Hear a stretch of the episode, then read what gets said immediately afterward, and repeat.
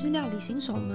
还是你其实很会煮饭，但每天却总是只有你一个人在家下厨，很孤单、很无聊呢？那你来对地方了。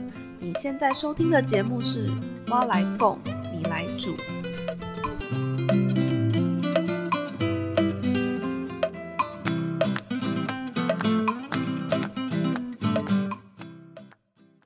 Hello，欢迎回到《蛙来共，你来煮》，我是舒淇。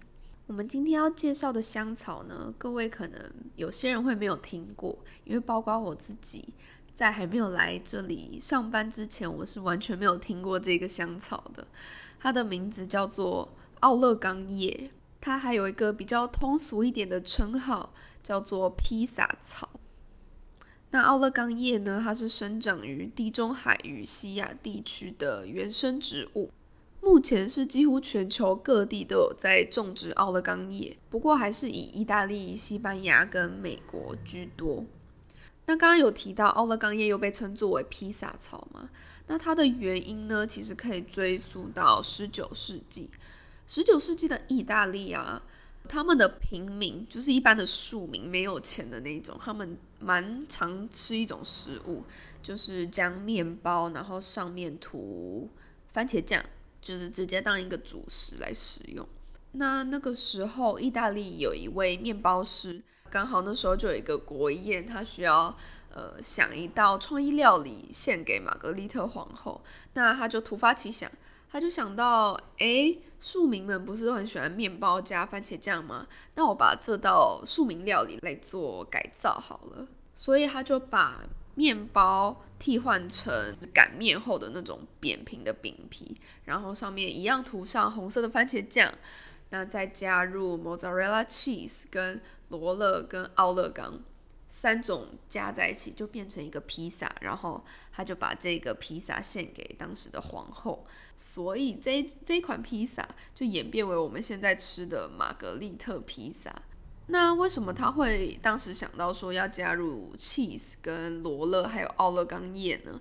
其实你可以想象一下，就是这块饼皮上面铺满红色的番茄酱嘛，然后再加入白色的 mozzarella cheese，然后跟绿色的罗勒还有奥勒冈叶。其实这个披萨很简单，它就是三个颜色组成的。那它其实就是反映出意大利国旗的三色哦。就是红白绿，不知道大家知不知道意大利国旗长什么样子啦？不过我是觉得它真的蛮厉害的，就是原来玛格丽特披萨它的配色是因为要反映出意大利的国旗。好，那讲完玛格丽特披萨的历史，那你可能会想说，奥勒冈叶它真的只能拿来做披萨吗？我们一般人也不会天天在家做披萨吧？那奥勒冈叶到底还能拿来干嘛呢？其实奥勒冈叶它在很多料理也都可以加入做调味，不管是烤蔬菜啊，或是一些肉类料理，或是海鲜料理，都可以加入奥勒冈叶。那像是希腊风味的沙拉，他们也常常在酱汁里面加入干燥磨碎后的奥勒冈叶，当做它的一种调味。那奥勒冈叶还是有比较特别适合的料理。第一个就是它非常适合牛肉料理，因为牛肉其实牛肉的腥味会是比较重一点的，有些人会不太喜欢吃牛肉。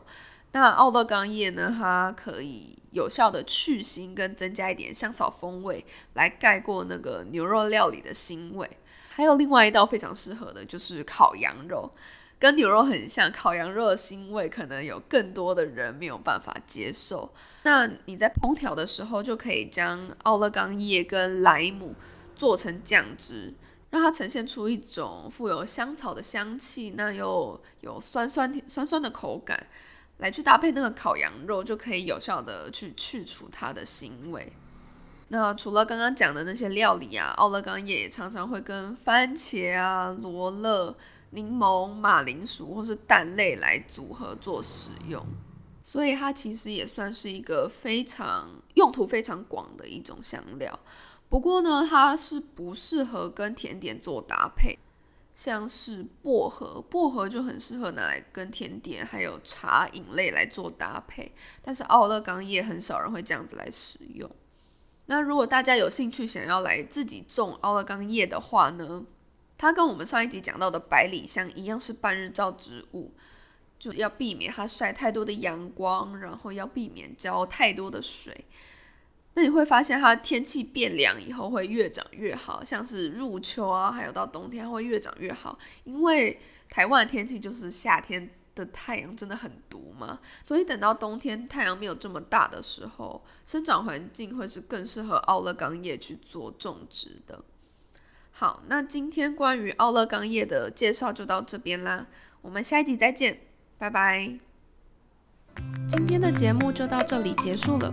如果你喜欢我们的节目，不要忘记按下订阅，并帮我们留五颗星的评价。又或是你有什么样的料理疑难杂症，也欢迎大家留言给我哦。那我们下个星期再见，拜拜。